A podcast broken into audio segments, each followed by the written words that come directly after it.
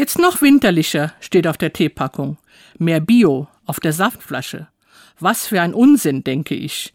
Das wäre ja so, als ob die junge Frau aus der Nachbarschaft, die ein Kind erwartet, täglich noch mehr schwanger würde.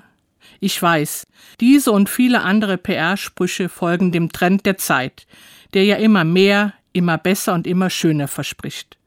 Gerade jetzt im Advent stehen viele Menschen vor diesen Erwartungen, wenn es um den Kauf von Geschenken geht. Der Druck von allen Seiten ist enorm. Der Handel muss verkaufen und ich will mit meinen Geschenken alles richtig machen. Koste es, was es wolle. Alles noch schöner, alles noch mehr. Genau wie bei meinem Tee oder dem Saft. Ich selbst habe mich da schon lange ausgeklingt. Ein paar selbstgemachte Kleinigkeiten, mitunter nicht ganz so perfekt. Das sind meine Gaben, nicht mehr. Die Händler werden mich dafür jetzt nicht loben, aber ich hoffe, ich komme dem Sinn des Schenkens so näher. Bei unseren Kinderkrippenfeiern am heiligen Abend kam immer eine Szene vor, in der die armen Hirten dem neugeborenen Kind in der Krippe eine Gabe überreichen sollten.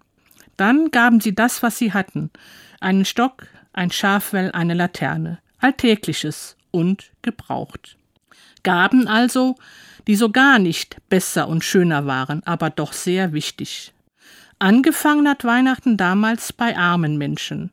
Davon gibt es immer noch unendlich viele auf der Welt, auch unter uns.